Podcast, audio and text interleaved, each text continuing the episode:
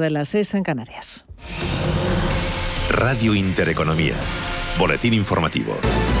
Buenas tardes. El Gobierno respira tranquilo tras confirmarse el pacto con Esquerra Republicana de Cataluña para sacar adelante los presupuestos generales del Estado. Es más, desde Moncloa celebran que estas nuevas cuentas, que verán la luz en tiempo y forma, garantizan que se va a poder agotar la legislatura. Acuerdo para sacar adelante los presupuestos generales del Estado que ha celebrado tras el Consejo de Ministros la portavoz del Gobierno, Isabel Rodríguez celebramos que efectivamente estos presupuestos van a contar con una mayoría parlamentaria y que por tanto son unos presupuestos viables, los segundos presupuestos que este Gobierno saca en tiempo y forma y que además vienen a dar respuesta a las necesidades de momento, a toda una planificación de un plan de desarrollo, de transformación, de mejora del sector económico y productivo de nuestro país que avanza hacia la generación de empleos de calidad.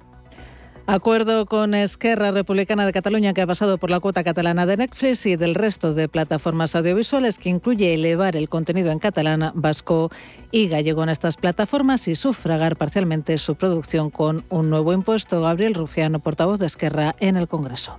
Una cuota en lenguas cooficiales del 6% del contenido ofertado en todas y cada una de las plataformas audiovisuales en clave laboral, unas 5.000 personas, según los sindicatos, y 1.500, según la policía, han participado este martes en Cádiz en la manifestación de apoyo a la huelga indefinida de los trabajadores del metal de la provincia, que ha acabado en graves disturbios cuando una parte de la protesta se ha extendido del recorrido oficial para intentar cortar el puente José León de Carranza.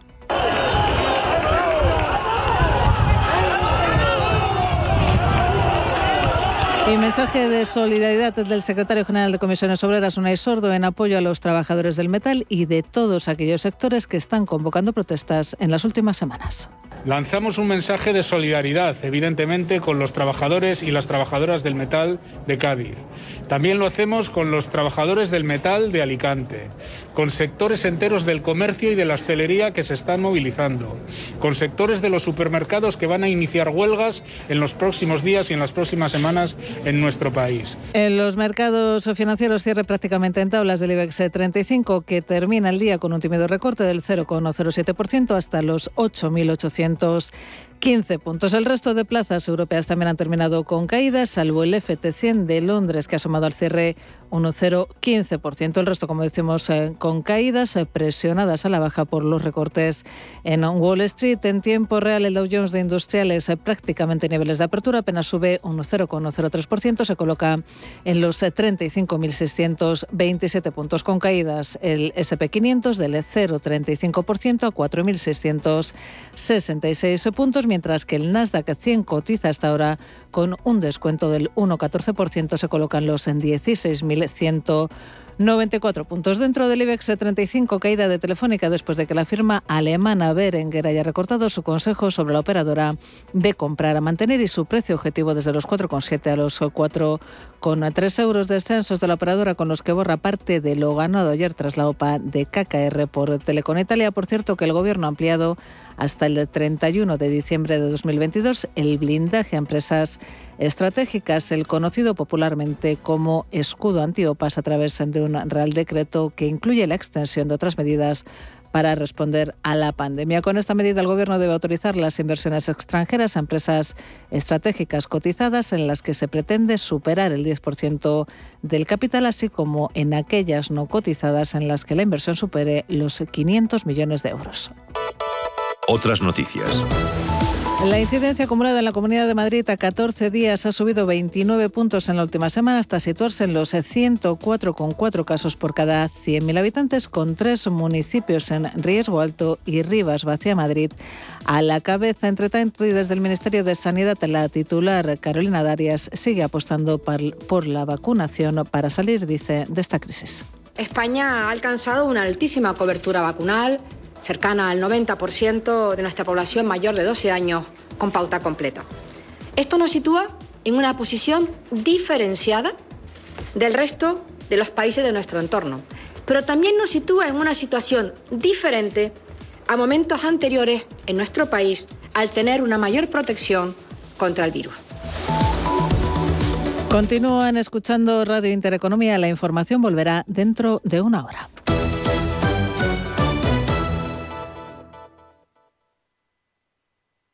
El próximo miércoles en Radio Intereconomía, programa especial Pensiones, desde las 8 y hasta las 12, con el ahorro sistemático, con el ahorro diversificado, con el ahorro temprano. Especial Pensiones, con la participación de Deutsche Zurich Pensiones, Ibercaja Pensiones, Renta 4 Gestora y MyInvestor. ¿Te apasionan los mercados financieros internacionales? Aprende sobre opciones y futuros americanos con los vídeos formativos, guías educacionales y webinarios gratuitos que encontrarás en la zona CM Group de eBroker. eBroker.es, tu broker español especialista en derivados. Producto financiero que no es sencillo y puede ser difícil de comprender.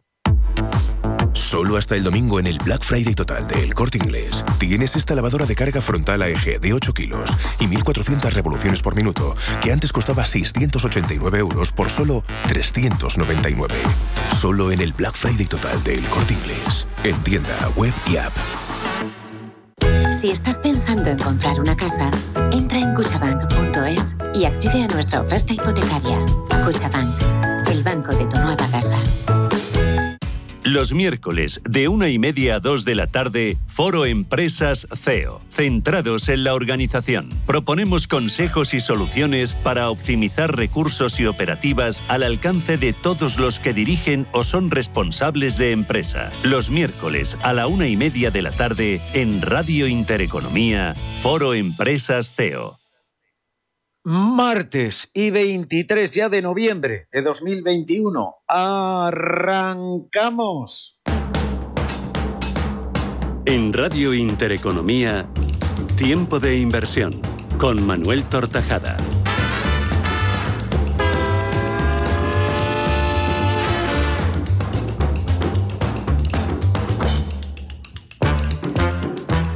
¿Qué tal amigos? Bienvenidos a una nueva edición de Tiempo de Inversión, una jornada en la que el eh, principal indicador de la bolsa española ha corregido un 0,07%, lo que le ha permitido salvar la cota de los 8.800 eh, puntos, un escenario marcado por las nuevas restricciones en países como Alemania y Austria por la expansión del eh, coronavirus. El selectivo español ha cerrado en los 8.815 puntos con Fluidra, que ha corregido cerca del 5%, y Telefónica del 4,37 como eh, valores a la cabeza de las eh, correcciones, como farolillos rojos. También han destacado en eh, este mismo sentido, corrigiendo valores como Solaria, a un ritmo del 2,43%, BBVA del 2,42%, Farmamar del 1,9%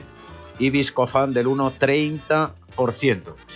En el lado positivo, los mayores avances los han presentado Almiral, que ha recuperado un 3%, Inditex un 2,7%, IAG un 2,06%, ACS el 1,78% y Sabadell el 1,66%.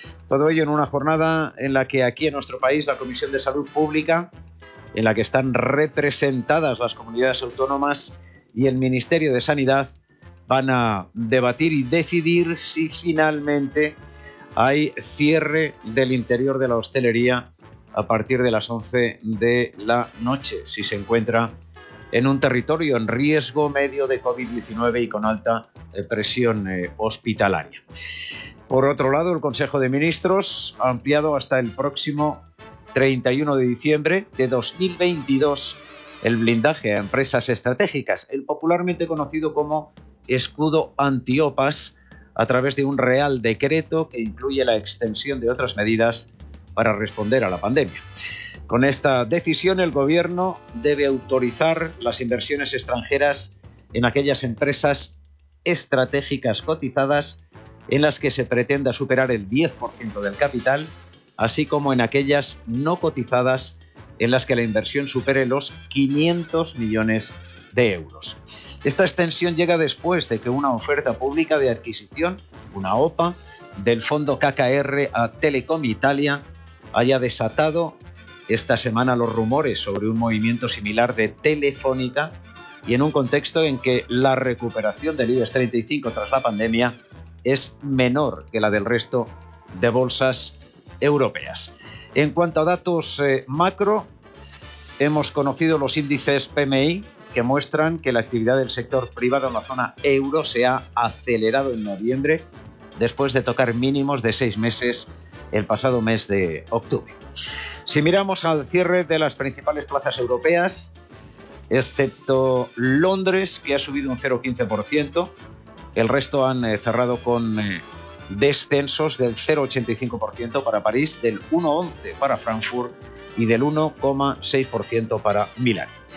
En el eh, mercado de materias primas, a esta hora el barril de petróleo de calidad Brent de referencia para el viejo continente se intercambia prácticamente por 82 dólares, con una subida del 2,84%, mientras que el Texas se intercambia por 78 dólares con 42 centavos, tras eh, un avance superior al 2%. El presidente de Estados Unidos, por cierto, Joe Biden, ha anunciado este martes que el Departamento de Energía va a liberar 50 millones de barriles de petróleo de la reserva estratégica del país con el fin de reducir los precios y abordar el desajuste entre la demanda y la oferta en un movimiento coordinado con otros grandes consumidores de crudo como China, Japón, Reino Unido y Corea del Sur. En el mercado Forex la cotización del euro frente al dólar está en 1,1267 billetes eh, verdes, con la prima de riesgo española en los 72 puntos básicos y el interés exigido al bono español a 10 años en el 0,51%.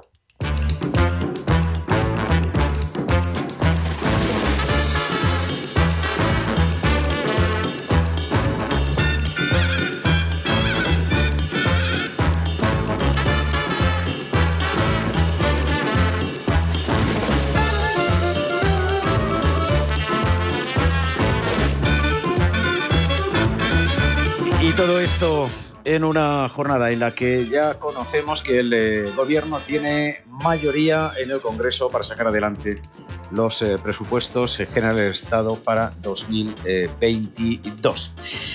Y aquí lo dejamos eh, por el momento. Es lo más destacado de los mercados financieros europeos a esta hora y en esta jornada.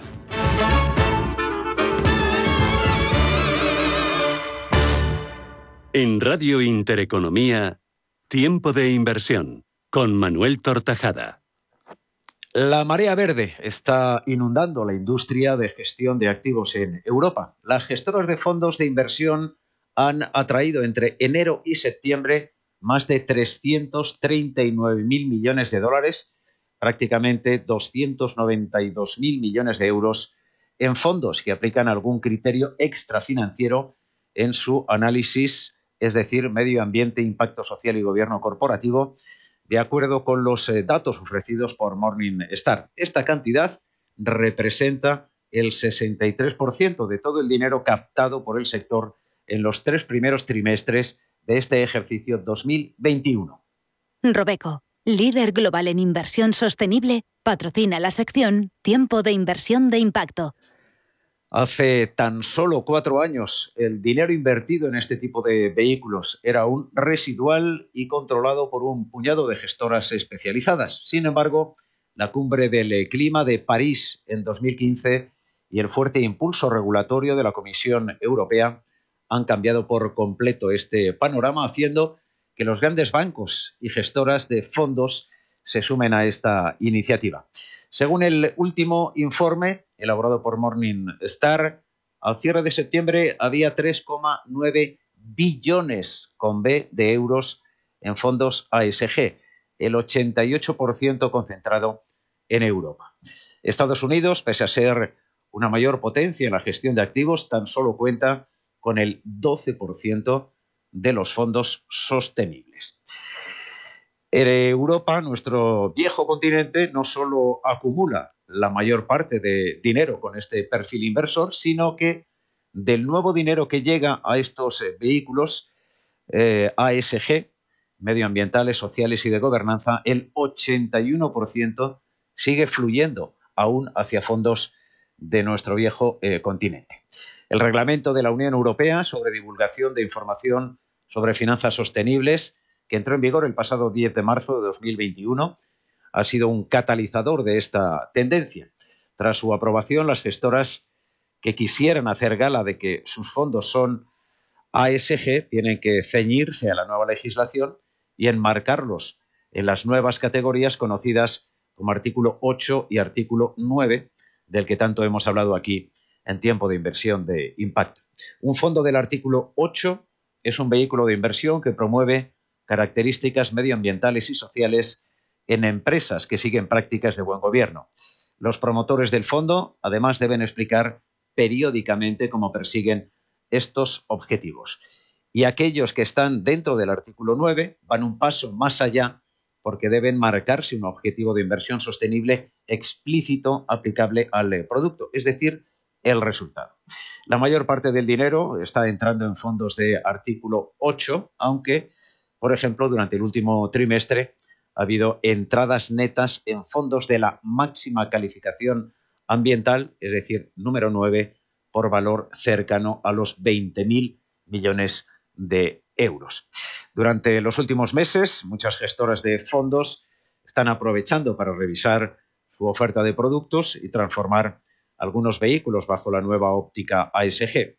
Por ejemplo, algunos eh, fondos especializados en el sector energético han eh, revisado ya su folleto para invertir exclusivamente en energías eh, alternativas y así cumplir con la nueva certificación que llega desde la Unión Europea.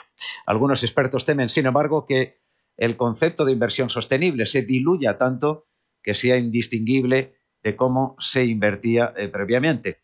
Es lo que se denomina en la jerga inglesa como greenwashing, un juego de palabras entre blanqueamiento e inversión verde, que prácticamente la mayoría de gestoras internacionales y españolas que están trabajando por incorporar criterios ASG a sus eh, fondos y que están exigiendo a las compañías que su actividad incorpore estos eh, fondos, tratan de bloquear en cuanto a su comercialización aquí en eh, España. Hay otro riesgo de esta iniciativa, que es que cada vez más dinero está entrando en firmas dedicadas a combatir el cambio climático, como las empresas de energías eh, renovables. Y algunos analistas consideran que las valoraciones bursátiles de estas empresas son desproporcionadas y que solo se justifican porque hay una burbuja verde, aunque buena parte de los eh, gestores y de los eh, organismos que están eh, regulando la normativa de estos fondos de inversión socialmente responsable están en estos momentos trabajando. En cuanto a los retornos de los fondos sostenibles, pues son iguales e incluso mejores que los de los fondos convencionales, por lo que hemos visto a lo largo del ejercicio 20 y de lo que llevamos de este 21 aunque durante el último año los primeros sí que se han quedado algo rezagados respecto a los segundos, es decir, los sostenibles frente a los eh, convencionales, aunque los más críticos con esta tendencia recuerdan que hay compañías mineras que se están dejando eh, de lado y que siguen siendo fundamentales para la economía. Lo cierto es que el dinero fluye hacia los fondos de inversión de impacto, no solo en España, sino en el resto del mundo, a una velocidad que tiene como protagonismo salvar eh, al planeta y en particular el cambio climático.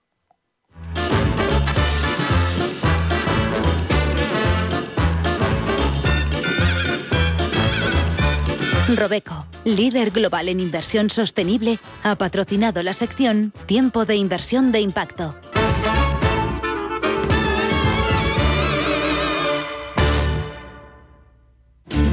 El cambio climático exige innovación, lo que conduce a oportunidades de inversión que cambiarán el rumbo.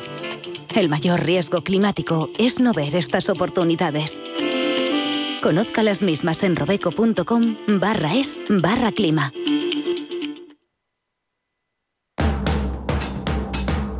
En Radio Intereconomía, Tiempo de Inversión, con Manuel Tortajada.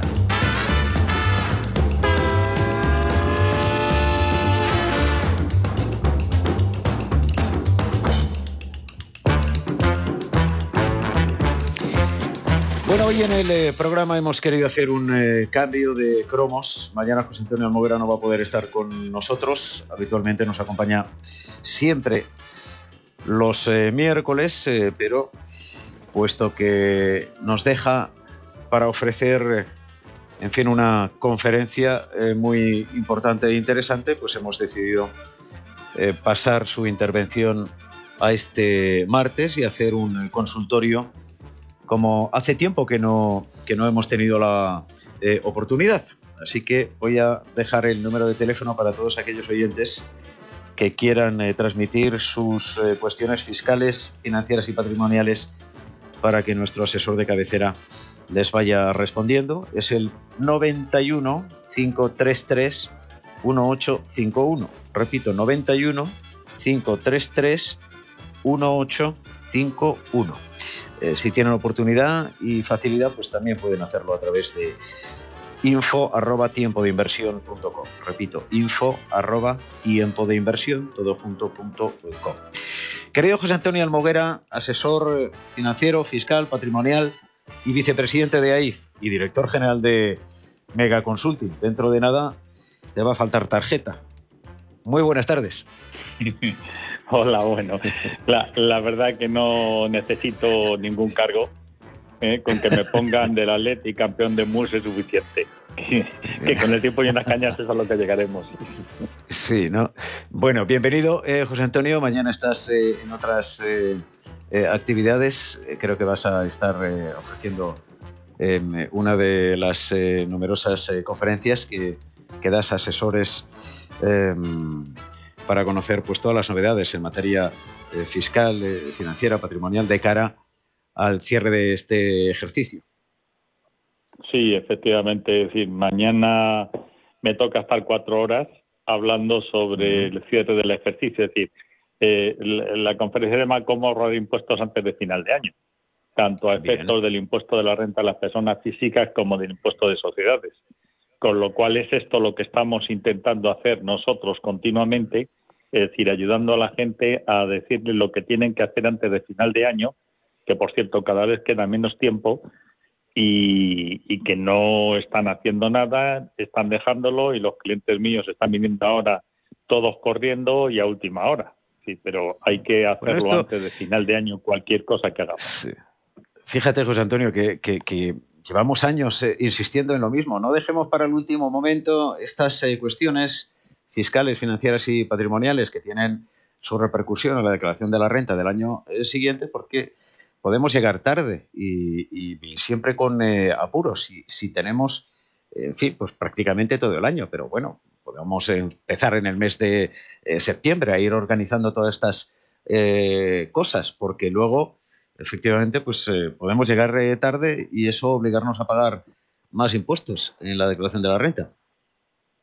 Sí, sí, además eh, hay operaciones que hay que realizar, hay que pedir documentación para hacer el estudio, sobre todo en, ganancias y pérdidas patrimoniales, ver la cartera, ver las posibilidades que tenemos de hacer o ganancias o pérdidas patrimoniales dependiendo de las necesidades y sobre todo, decir, estar al día de toda la posición, porque en fin, en ese sentido podemos ver qué es lo que más nos interesa o aportaciones a los planes de pensiones que, como sabéis, aun cuando es poco, hay unas posibilidades. Y cuando digo es poco, significa que no hemos eh, cogido todavía el truco de las aportaciones a planes de pensiones de empleo, es decir, todas aquellas personas que trabajen, especialmente que sean empresas familiares, en vez de 2.000 el límite son 2.000 de forma individual y 8.000 de las aportaciones que haga la propia empresa, que se puede decir variar parte de las retribuciones que tenemos de, de en especie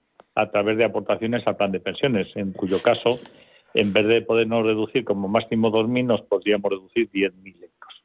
Y esto se puede hacer eh, de forma sencilla, práctica y sin ningún problema. Por lo tanto, hay que preguntar, hay que ver, hay que saber qué es lo que tenemos, hay que hacer los cálculos de nuestra propia declaración de la renta para aproximadamente saber qué es lo que nos queda.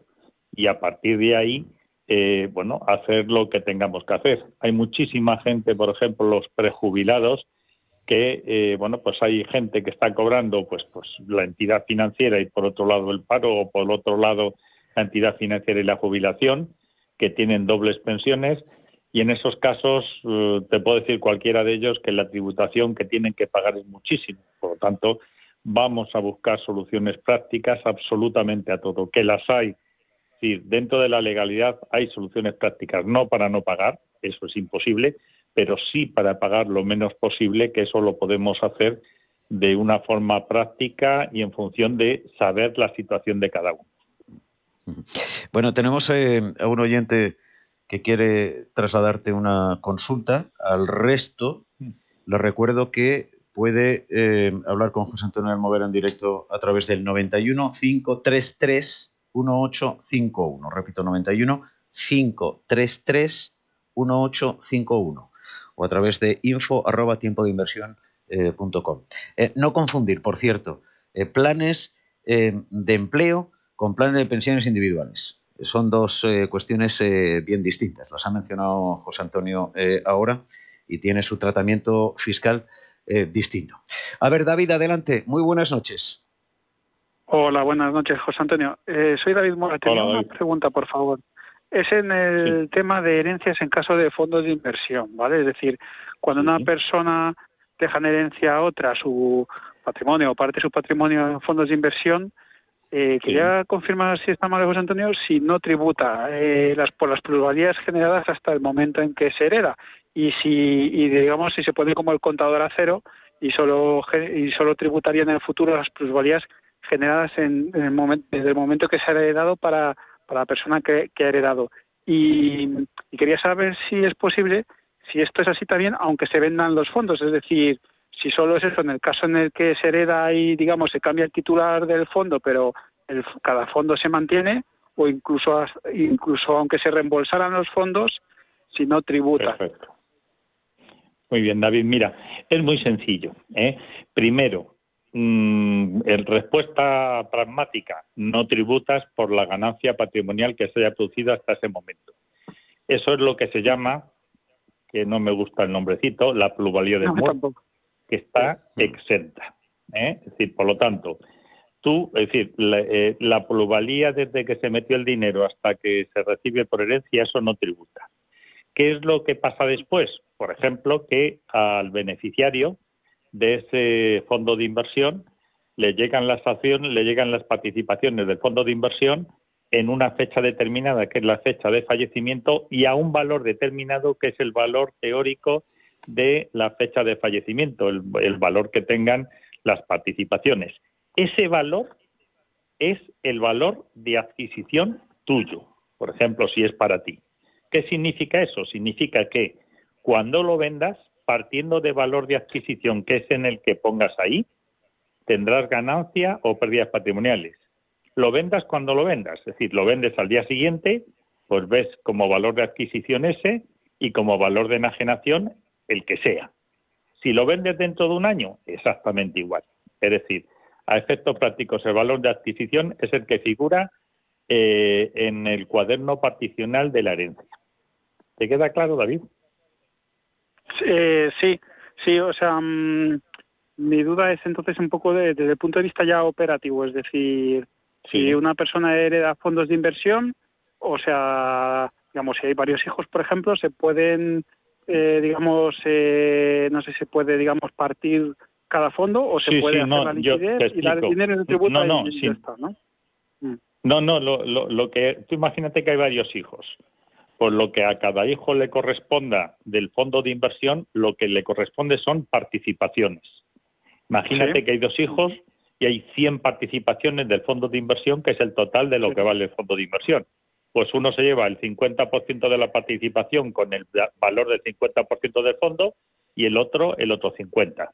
Y eso que yo te estoy diciendo se hace figurar en el cuaderno particional, es decir, no vas a tener ningún problema. Pepito va a tener participaciones del fondo que valen 50 y Juanito participaciones del fondo que valen esos 50. Y después cada uno de ellos que haga lo que le dé la gana, que lo venda, que lo mantenga o que haga lo que quiera. Eso es como se desarrolla el tema sin ningún problema.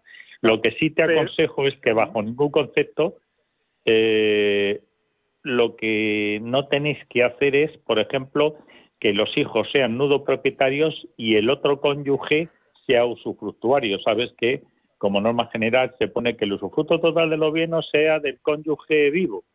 Eso se pone en el testamento. En los fondos de inversión en las cuentas es un rollo. ¿Por qué? Porque en ese caso se queda bloqueado el fondo. Es decir, tienen que estar todos de acuerdo para que ese fondo se pueda vender, tanto el usufructuario por un lado como los nudopropietarios por otro. Por lo tanto, que sea propiedad global de, cualquiera de las personas que intervienen en herencia. Gracias, David. Gracias. Hasta luego. Un abrazo muy fuerte. un saludo. Vamos, vamos a saludar a Mateo, que también eh, quiere consultarte, eh, José Antonio. Al resto de oyentes, 91 533 1851. Repito, 91 533 1851. Un poquito más despacio. 91 533 1851. Mateo, un placer saludarle. Bienvenido a Tiempo de eh, Inversión. Buenas tardes, enhorabuena por el programa. Una duda. resulta que es que mi hija estuvo trabajando un año en Holanda y entonces pues no, no, declaramos los ingresos en Holanda. Entonces, y tenía rendimientos de capital en, en, España. Solamente declaramos los rendimientos de capital. Entonces le ha hecho una revisión Hacienda y le imputa el, el bruto de lo ganado en Holanda. Entonces yo hice un recurso diciendo que había que descontarle eh, los gastos que, que, que, en Holanda son bastantes, porque le descuentan pues un tema de seguro médico, la retención, etcétera, etcétera. Entonces la duda mía es esa, eh, ¿no hay que descontarle a los ingresos brutos eh, todos los gastos para calcular la base imponible? ¿O cuando es en el extranjero mm. es distinto? Vamos a ver, estamos hablando de rendimiento de trabajo, primera cuestión. Con lo cual, los rendimientos de trabajo, lo único que se le puede descontar para hallar el rendimiento son los gastos correspondientes a la seguridad social, no es seguro médico. seguro médico no deduce ni a los españoles ni a las personas de fuera. Y por otro lado, como tú bien has dicho, tiene una retención. La retención es el pago a cuenta del impuesto y que a lo mejor ha tributado algún impuesto en Holanda, en cuyo caso eso también se puede deducir, no en rendimiento de trabajo, sino como deducción por doble imposición internacional en la cuota. Todo eso tienes que tener justificante y ya lo puedes pasar para que te hagan la liquidación correspondiente. Por otra parte, habría que ver muy detenidamente el tema, es decir, ¿tu hija era residente en España o no? Primera cuestión importante. Porque si no es residente, ¿era en España? Mm. Si ha estado un año fuera, eh, depende de los días que ha estado durante el año. Ah, bueno, no, no, ¿Eh? entonces era residente fuera, era residente fuera, pues estuvo un año allí. Claro, si es residente, no residente, en ese caso se supone que en España solamente tendría que tributar por los rendimientos de capital mobiliario si los tenía y no por los rendimientos de trabajo como no residente que tributaría fuera. Pero no obstante, tanto de una forma como de otra, que tengas en cuenta que lo tributado en el extranjero a efectos prácticos se puede deducir. Como Hacienda lo que te ha pedido es documentación para hacerte un cálculo de la liquidación, no eres el primero ni serás el último porque a todo el mundo le está enviando le están solicitando documentación.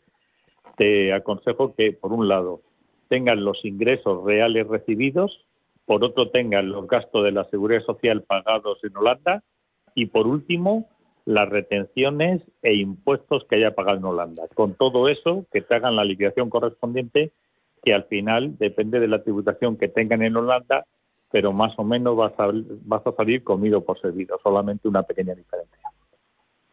Sí, el problema es que yo ya he hecho eso y no me han considerado los gastos, solamente han considerado los... Eh, no, pero es que me estás diciendo los gastos. Los gastos solamente es seguridad social. Sígueme, porque tú me has hablado de seguro médico seguro médico no es lo mismo que seguridad social. si no tiene seguridad social no es gasto. Y por otro lado, lo pagado en el extranjero no se considera como gasto, sino como deducción de la cuota por doble tributación internacional. Y eso es así. Es decir, no te puedo decir Hacienda absolutamente nada. Si tienes algún problema, me llamas al despacho y lo vemos tranquilos porque Hacienda te tiene que considerar todo lo pagado en el extranjero a efectos de no tributar por el mismo en dos países distintos. Vale, pues, pues gracias, Mateo. Un verdadero placer. Un abrazo muy fuerte. Luego damos el teléfono de, José Antonio Almoguera. Eh, por si alguno de los oyentes eh, tiene interés o le quedan eh, dudas o tiene un caso que no se atreve a formular a través de la radio. 91 533 1851 para todos aquellos oyentes que quieran intervenir con dudas fiscales, financieras, patrimoniales con José Antonio Almoguera. Vamos a estar hasta las 8, o sea que nos quedan por delante prácticamente 25 minutos. Enseguida doy paso a Juan, que nos está esperando. Antes quiero recordar a todos los eh, oyentes que a través de tiempodeinversión.com en eh, podcast tienen la oportunidad de escuchar de nuevo a Ricardo Gulías, al director general de Tu Solución Hipotecaria, que estuvo ayer con nosotros en tiempo de inversión, contando las ventajas eh, que ofrece un asesor hipotecario en estos momentos para la compra de una vivienda o si lo desean también la intervención de David Fernández de CML Bolsa y cmlbolsa.es en eh, la aplicación de las eh, técnicas eh, operativas para alcanzar nuestra mayor rentabilidad en bolsa y en futuros. Insisto, en tiempo de inversión.com, en podcast, lo verán a la derecha, simplemente pinchar y tendrán la oportunidad de, de escucharlo en diferido pero en ese mismo eh, instante. No hay que darse de alta en ningún eh, sitio. Eh, Juan, adelante. Muy buenas tardes. Hola, buenas tardes. Enhorabuena por el programa. Hola, buenas tardes. Mire, yo le voy a hacer una pregunta a este señor. para el año 2022, en la renta, ¿hay alguna modificación de las plusvalías con las minusvalías o seguimos como estamos hasta ahora? Sí, bueno, me imagino que me estás hablando del 2021. ¿eh? que es la declaración que haremos en el 2022. Que si se sabe algo... la declaración que hacemos en el 2022, ¿no? Sí, a ver, sí. Eh, sí, no hay ninguna modificación, sigue siendo lo mismo, se compensan ganancias con pérdidas patrimoniales, plusvalías con minusvalías, y lo que quede pendiente de... Dime. A ver, un, segundito, un segundito, Juan, un segundito, Juan y, y José Antonio. Juan, baje por favor el, receptor suyo de la radio, porque si no estamos eh, oyendo con eh, eco y en varias ocasiones las intervenciones, tanto suya como de José Antonio. Apagado está, muy bien. Eh, José Antonio le está respondiendo que en la próxima declaración de la renta, la que hace referencia a este ejercicio 21, no hay ningún cambio en torno a plusvalías y minusvalías. Pero para el año 2022... ¿Y para el siguiente, el año 2022, en principio, Sí, en principio tampoco hay ningún tipo de cambio, porque en la ley de presupuestos, que, es la que sabéis que están ahora por ahí eh, viendo a ver lo que se autoriza, no hay ningún cambio especial en cuanto a plusvalías y minusvalías. Es decir, se compensan entre sí hasta el 100% y si queda algo de minusvalía para compensar, se compensan con el 25% de los rendimientos de capital mobiliario y si, y si sigue sobrando, durante cuatro años con lo mismo. Y se, se puede compensar durante cuatro años más. No ha modificado, modificado en absoluto las, las compensaciones, teniendo en cuenta que solamente se compensan, y eso lo recuerdo, las ganancias y pérdidas patrimoniales de la base imponible general con la base imponible general y de la base imponible del ahorro en la base imponible del ahorro. No se pueden compensar las de la base imponible general con las del ahorro pero entre sí se compensan sin ningún problema hasta 100%. Muchas gracias, Juan. Nada, usted, eh, un placer. Eh, creo que tenemos la eh, oportunidad. Sí, dime, dime, José Antonio. Que, iba a decir en relación con, nuestro amigo anterior que me decía lo de la Mateo, sí. Por, sí. Mateo, por favor, Mateo y todos los que nos escuchen, cuando se reciba una cosa de Hacienda, ir a un profesional para que os ayude a contestar a Hacienda de la mejor forma posible. Es decir, todo eso que hemos estado diciendo se puede contestar a Hacienda haciendo alusión a los artículos y hasta haciendo una liquidación provisional por nuestra parte para que Hacienda, partiendo de esa base, considere lo que son gastos deducibles y considere lo que es deducción de la cuota. Con todo eso nos evitamos complicaciones, porque en primera instancia, cuando se envía a Hacienda, directamente te dice que no a todos los gastos, como ha pasado a Mateo, cuando la realidad es que sí hay algunas, algunos gastos que sí son deducibles y otros que no. Y por lo tanto, decir, un profesional te va a decir cuáles son unos y cuáles son otros y sobre todo te va a decir qué es lo que tienes que enviar a Hacienda para no tener ningún problema y no tener que ir a una segunda carta que es lo que le va a pasar a él. Claro, efectivamente. A ver, em, creo que es Carlos. Eh, buenas tardes, Carlos. Sí, buenas tardes. Eh, Encantado de saludarle. Sí, por todo. Eh, yo tengo una pregunta rápida y corta eh, con el tema del plan de pensiones. a ver, el, es lo siguiente. La empresa paga una parte de mi plan de pensiones, yo hago otra aportación.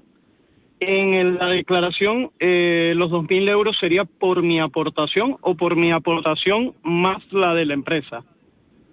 Eh, porque podría llegar a los 2.000, eh, claro. Pero si no, pues podría hacer un importe adicional. Sin, sin, ningún problema, te explico, Carlos.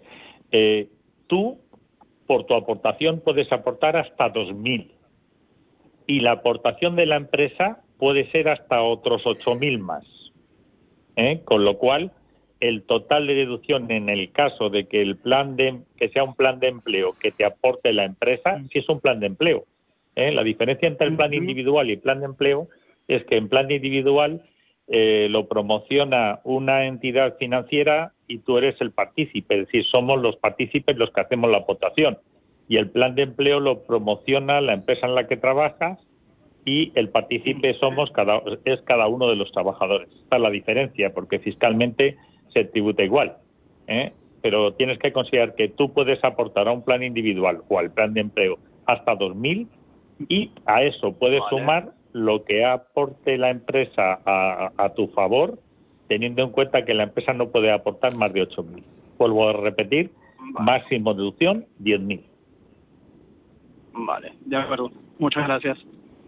Nada, usted, eh, eh, Carlos. 91 533 1851. Repito, 91 533 1851. No se corte y aproveche la presencia de José Antonio Hermoguera, asesor fiscal, financiero y patrimonial de cabecera de tiempo de inversión de hace muchos eh, años, que nos acompaña hoy en este consultorio improvisado. Adelante, Jesús. Muy buenas tardes. Eh, hola, buenas noches. Eh, enhorabuena por el programa. Eh, nada, yo creo que la pregunta, la, pregunta creo que es la misma básicamente que el tertulia, el, el, chico que ha llamado antes. Era sobre un plan de pensiones de empresa. Que yo trabajo en una mm. multinacional y eso quería saber la, la, aportación que puedo hacer al plan de empresa y, y el máximo que hay. Bueno, es que pues, tampoco lo he oído muy bien y no, no, no me ha quedado no, muy claro. No te preocupes. Lo podía... sí, lo, lo, repite, Jesús, no te preocupes. Sí, sí. ¿Eh? Vale, muchas gracias. Es decir, con, con los límites de este año son, tú puedes hacer como máximo una aportación de 2.000 euros. Y tu empresa, a tu plan de empleo, puede hacer una aportación máxima de 8.000. Es decir, 2.000 tú y 8.000 la empresa son 10.000 el máximo que uno se puede decir siempre y cuando sea un plan de empleo. Vale, vale. Vale, sí, sí. ¿Eh? Ahora sí. Teniendo en cuenta que aunque estoy hablando de 10.000 máximo, pero siempre y cuando en tu cabeza quede claro que tú solamente puedes aportar 2.000. Lo que aportes de más no tiene deducción. Y por lo tanto, eh, bueno, pierdes esa bonificación y el año que viene tendrás que pedir la devolución. Vale, entonces si por ejemplo aportara más, eh, se podría pedir la devolución al año que viene, ¿no? Si por lo que sea. En junio del año siguiente, pero sí, pero que eso sea un error que no te das cuenta, es decir, que no se haga de forma habitual, porque no tiene ningún sentido y más aún. Si en junio del año que viene, que es cuando te darás cuenta que has hecho una aportación indebida, eh, no lo retiras, te pueden poner una sanción de hasta el 40% de la aportación realizada indebidamente, con lo cual es que no tiene ningún sentido. Correcto, correcto. Venga, pues nada, muchas gracias. Gracias a ti, Jesús. un abrazo fuerte. buenas noches. buenas noches. Pedro, Pedro, adelante Pedro, lo escucha José Antonio. Buenas noches. Hola, Pedro. Gracias por llamarme y muy especialmente a don José Antonio por sus excelentes aclaraciones. Quería preguntarle lo siguiente. Yo he tenido, a ver si resumo para no entretenerle demasiado. Eh, voy a tener una plusvalía mm, en la venta de una parcela, un bien inmueble en definitiva. Y está todo, es todo plusvalía. Eh, entonces se me ha ocurrido un piso que tengo mm, en el que si lo vendiese hoy perdería mm, pues una cantidad parecida a la plusvalía que tengo, que estamos hablando de unos 50.000 euros. Vendérselo a mi hijo, vendérselo realmente al precio que el mercado paga ahora y, quería confirmar que esa minusvalía que tendría en la venta del piso a mi hijo la puedo compensar con la plusvalía del, otro bien inmueble y que no le penalizo, entre comillas, a mi hijo el día de mañana si en transmisiones patrimoniales, eh, mortis causa, pues él tiene una vivienda que le pueda penalizar mucho. Le llamo desde Aragón, ¿eh? donde como saben estamos fritos. No, lo siguiente. Y no sé si me he explicado suficientemente, pero esa era mi, perfectamente, duda. Perfectamente. Mira, ¿De qué, parte, ¿de qué parte de Aragón, Pedro? ¿De qué parte de Aragón? Zaragoza, concretamente. Ah, muy bien. Pues nada, un abrazo. Pero vamos, creo que, creo que no nos escapamos ninguno. De Aragón es igual Zaragoza que Huesca, creo yo, ¿eh? que no hay ninguna diferencia porque, salvo las pluralidades municipales, pero vamos, eso no es el medio de la cuestión, es lo otro que le he comentado. la plusvalía. pero bueno, que. Sí, sí, que Aragón eh, sumamos Teruel también, ¿vale? Sí, sí. Venga. Que también existe. Efectivamente, que, que, si no los que, son los que somos de Teruel. porque cuando hace aquí Mire si sé que existe que cuando aquí se caen los, pajos, los, los pájaros de los árboles de calor, yo me voy a Teruel. Ah, mira, muy bien. Eh, fenomenal. Pues nada más, muchas gracias. Espero su respuesta. Gracias. Sí, le responde José Antonio. Adelante, José. Bueno, pues e, efectivamente, es decir, la venta del terreno tenemos una disminución patrimonial y por lo tanto eso se puede compensar con la ganancia patrimonial que se obtenga de otro bien no hay ningún problema. Es decir, tú puedes vender a tu hijo, en ese momento se genera la minusvalía. A tu hijo, José Antonio, a tu hijo, vender a su hijo no, vender ah. el piso a su hijo. Sí, sí, sí, a su hijo, es al que nos ha comentado que no, vender, no, vender su hijo. No, no, su hijo no lo vende. A los hijos no le vendemos nunca porque son ellos los que nos venden a nosotros. Que vender a su hijo la vivienda y por lo tanto no habría ningún problema. Es decir, se generaría la minusvalía patrimonial que compensa con la ganancia patrimonial y no la afectaría en absoluto para ninguna otra cosa. Es decir, eh, se generaría el patrimonio del hijo, que sería la vivienda, menos el crédito que tuviera que pedir y por tanto estaría con un patrimonio pues parecido al que tiene ahora. Da lo mismo que tenga una vivienda, que tenga dinero y la diferencia entre el valor de la vivienda y el valor del crédito sería lo que sería su patrimonio. Eso es a efectos de que el día de mañana nos pueda ocurrir algo y tributar por el impuesto de sucesiones y donaciones. Que con un poco de suerte y siempre y cuando eh, podamos cambiar eh, los que nos mandan, podremos conseguir lo que hemos conseguido en Madrid, estar exentos de hasta el 99%, porque es una vergüenza que se siga pagando por ese impuesto. Desde luego que sí. Oye, José, en este caso, el que le venda el piso al hijo y tal, Hacienda no le va a mirar con, eh, mayor ahínco eh, esa venta y después eh, lo de la plusvalía y, minusvalía. En absoluto, todo lo contrario. es decir, como se hace todo bien, se hace a través, a través del notario, se hace con valor de mercado, etcétera, no hay ningún problema. A mí me preocuparía si la venta la hace por un valor mm, distinto al de mercado. Eh, os recuerdo que hay un valor de mercado que es el real, que se puede, yo, siempre que voy a vender alguna cosa de alguno de los clientes, lo primero que hago es la tasación. Pues se puede hacer la tasación hasta por internet, que se ve cuál es el valor de mercado, y por otro lado también hay un valor mínimo de escrituración que cada comunidad tiene, pues que juegue con esos valores sin ningún problema y efectivamente si tienen minusvalía que puede tener perfectamente, da lo mismo que sea a tu hijo o a cualquier extraño, pero la venta en sí es la que produce que la minusvalía sea minusvalía fiscal del sitio. Mm. Bueno, enseguida saludamos a Juan. Hay varios oyentes más que han eh, solicitado intervenir, así que les pido eh, cierta brevedad a, todos eh, los oyentes. Adelante, Juan. Buenas noches. Bienvenido. Hola, Juan. ¿Me escucha? Juan. eh, pues no sé, algo pasa con esa eh, comunicación eh, que no, que no, no responde. Juan, ¿me escucha? Vamos a ver, Jesús, ¿me escucha? Sí, hola, Jesús. Ahora sí, adelante Jesús. hola. Hola, muchas gracias y enhorabuena por el programa. Mira, yo quería preguntarle a José Antonio una cuestión.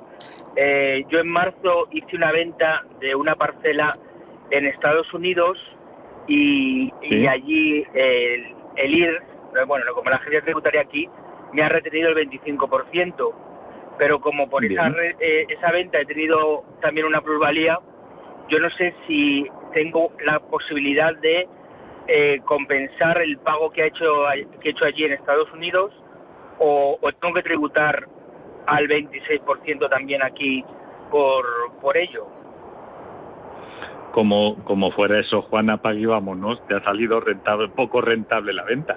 Vamos a ver, te recuerdo, por un, por un mismo hecho imponible, eh, bueno, hay acuerdos además entre los distintos países, pero la, la, norma general es que por un mismo hecho imponible, si has tributado en el país donde se ha producido la venta, en ese caso lo que se hace es tú calculas tu ganancia o pérdida patrimonial que se te ha producido, en tu caso ganancia patrimonial, y posteriormente de la cuota hace lo que se llama deducción por doble tributación internacional. Es decir, lo que no puede ser es que eh, tributes en, en, Estados Unidos y tributes en España por la misma cantidad. Por lo tanto, lo que haríamos es deducir lo que has tributado en el extranjero, teniendo en cuenta que, o bien, si has tributado menos de lo que te correspondería, tributarás la parte correspondiente a España, pero si has tributado más y el 26% es posible que sea, o el 25% es posible que sea más de lo que tienes que tributar en España, en ese caso solamente te podrás deducir de lo que tendrías que tributar en España, el 19, el 21, el 23 o el 26%,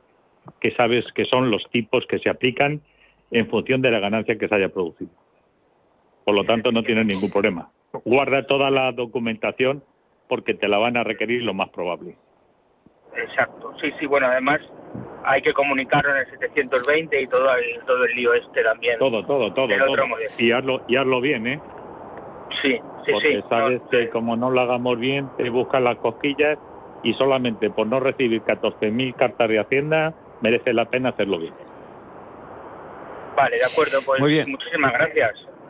Nada, usted, Jesús. Eh, eh, enseguida, enseguida es Jesús. Eh, eh, Juan viene ahora. Enseguida le saludo eh, a todos los oyentes. Les voy a dar el teléfono del, em, despacho de José Antonio, por si alguno tiene interés o quiere profundizar o tiene algún otro duda que en este momento no podamos atender o tenga, en fin, no, no, no, quiera entrar en directo en la radio, que a veces pasa eso aunque poco a poco aquí en tiempo de inversión em, vamos dando entrada a, todos y a cada uno de ellos. 91 435 6986. Repito, 91 435 6986. Es de Madrid, pero él atiende eh, consultas eh, de toda España. Eh, ahora sí, Juan, adelante, buenas noches. Sí, hola, buenas, felicidades por el programa. Es que antes yo sí le oía a ustedes, pero ustedes a mí no.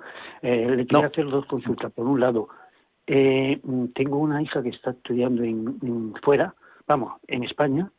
Eh, yo me podría deducir los gastos de, del alquiler de la vivienda y la, y la matrícula de estudios y demás. Eso por un lado. Y por otro lado, mi mujer trabaja como mm, mm, por cuenta ajena pero a su vez también tiene otro trabajo, que son unos 10 en la semana. Eh, ¿Cuál es el tope para no tener que mm, mm, eh, no, no darse de alta en el impuesto de actividades económicas? No sé si es hasta 14.000 o si, o si pasas de los 14.000 ya te tienes que dar de alta y dar en, el impuesto de actividades económicas y, y en la seguridad social. Eh, si me puede responder el señor Palmoguera. Sí, Juan. A ver, José eh, Antonio. vamos a ver. Lo, lo, primero, lo de tu hija, pues, pues efectivamente, decir, lo que nos pasa a los padres es que efectivamente tenemos un montón de gastos que nos gustaría deducirnos, pero no son deducibles. ¿eh? Ni el alquiler, por un lado, es deducible para ti, ni los estudios tampoco, porque no hay ningún epígrafe que así no lo permita. Por lo tanto, bueno, pues es, eh, vamos a considerar que no es un gasto, es una inversión a futuro, porque son nuestros hijos, tenemos que hacerlo así. En relación con lo de tu mujer, pues, pues hay que ver un poco qué es lo que hace. Es decir, te dicen que para darte de alta en impuestos de actividades económicas, eh, es decir, que ejercer una actividad por cuenta propia es aquella que se hace de forma habitual, personal y directa. ¿Qué significa eso? Hombre, que la habitualidad ya determina casi la obligación de hacer, eh, de darse de alta. Sería bueno saber qué actividad se está realizando, si lleva o no lleva IVA, porque en cuyo caso ya está muy claro, si lleva IVA sí te tienes que dar de alta sí o sí, tanto en impuesto de actividades económicas como en autónomos, porque sabes que va unido. En autónomos, teniendo en cuenta que tributas por cuenta también que estás trabajando por cuenta ajena, bueno, pues hay un acuerdo especial con lo cual la tributación será mínima y sobre todo durante los seis primeros meses son 50 euros. Pero si es con IVA, ya te digo que sí, desde, desde la primera peseta, porque el IVA que tu mujer pueda cobrar de la actividad tiene que ingresar en una hacienda, porque si no es una apropiación indebida de un dinero que no es suyo. Y si es sin IVA, pues bueno, pues en última instancia eh, lo que pueda ser colaboraciones, lo que pueda ser, yo que sé, escribir en periódicos, dar alguna conferencia, etcétera, siempre y cuando no sobrepase el salario mínimo interprofesional, en ese caso, bueno, pues estaríamos dentro de parámetros, vuelvo a decir, mm, rondando la, legalidad. ¿eh? Eh, al ser una cosa habitual, ya sí que obligaría a darse de alta y, y dependiendo ¿Pero hay algún tope? de la cantidad. Eh, ¿Hay algún salario mínimo ah. interprofesional, sí, eh, pero te vuelvo a decir, si es de una forma habitual no hay tope. Pero ¿qué es lo que pasa? Que para tributar como autónomo, es decir, hay alguna sentencia que te decía que si no superaba el salario mínimo interprofesional, no era necesario estar dado de alta en autónomos. Que nos tenemos que ir. Es, escúchenme, em, queda Marco por responder eh, a través del correo electrónico y Ángel Luis, al que pido que nos envíe la consulta por correo electrónico, info arroba tiempo de inversión.com, para poder responder a ambos. Eh, quiero agradecer a toda la audiencia que nos siga, que nos eh, llame y mañana tendrán la posibilidad en el podcast de tiempo de inversión.com de seguir de nuevo la intervención de José Antonio Almoguera, al que quiero agradecer su presencia esta noche. Un abrazo, José Antonio. Igualmente, un abrazo a todos.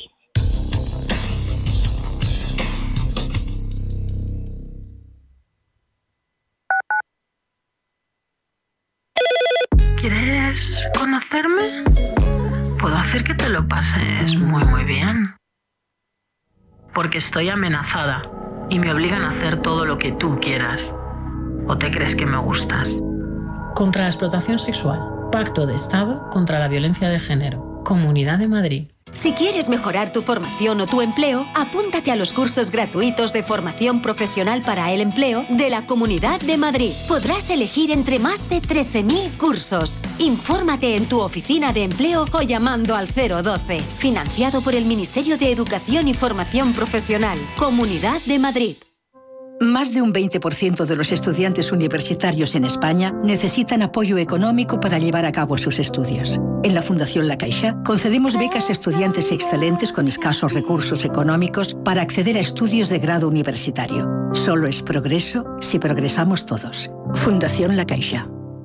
Disfruta de una de las mejores terrazas de Madrid en Restaurante Al Paseo, totalmente renovada y climatizada. En Restaurante Al Paseo tendrás la mejor experiencia gastronómica. Cocina de mercado con productos de temporada seleccionados a diario. Reservas en el 91 457 6103 o en restaurantealpaseo.com.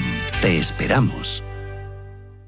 En Madrid tienes mil tiendas donde comprar y también un restaurante al que siempre quisiste ir. Un monumento que estás deseando fotografiar.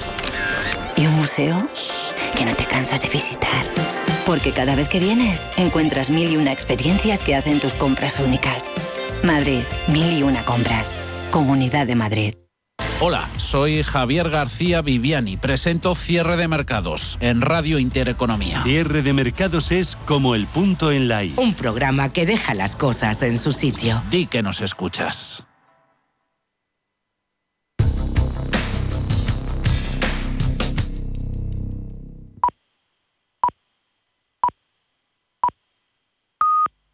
Son las 8 de la